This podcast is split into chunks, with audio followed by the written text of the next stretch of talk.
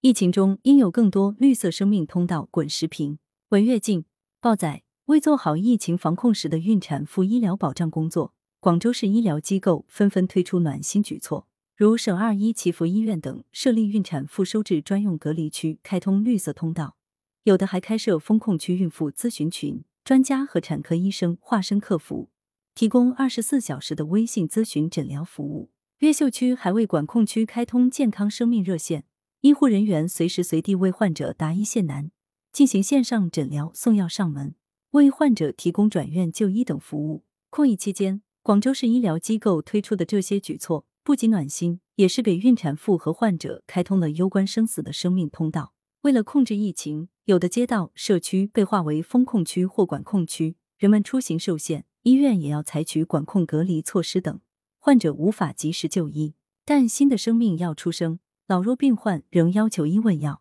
这些现实需求必须解决。否则就可能误大事，造成严重后果。医院为孕产妇设立专用隔离区，既满足了防疫管控之需，也保障了特殊病患的就医权利，让其吃上定心丸。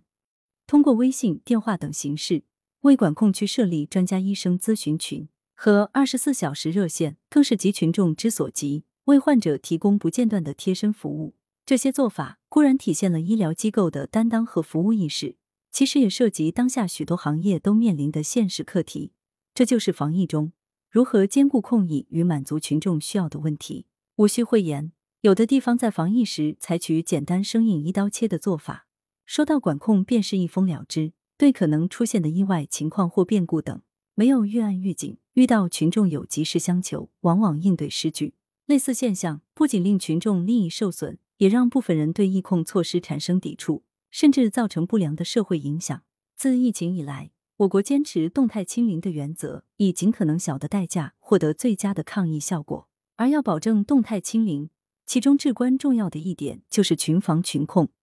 凝聚社会共识，万众一心，共同抗疫。群众越是理解支持，政府的各项工作越要做得细。不仅要供应好菜篮子、米袋子，人们的求医消费及日常所需等。也要尽可能满足或提供方便。治病救人原是医疗机构的本分，迎接新生命诞生更是丝毫不可耽搁之事。如何确保控疫期医疗机构的正常运转，固设专业的阻离阻断等防疫措施，但更体现着政府和医疗部门如何服务民众的问题。广州市医疗机构在控疫期间采取各种措施，千方百计为孕产妇和老弱病患提供绿色通道，类似做法值得点赞。更值得许多行业借鉴和学习。控疫是社会化的系统大工程，当防疫步入常态化后，事关民生的各行各行都面临着一边控疫，一边要保证民众所需的问题。为此，就需发挥各自的行业特点和优势，在确保防疫前提下，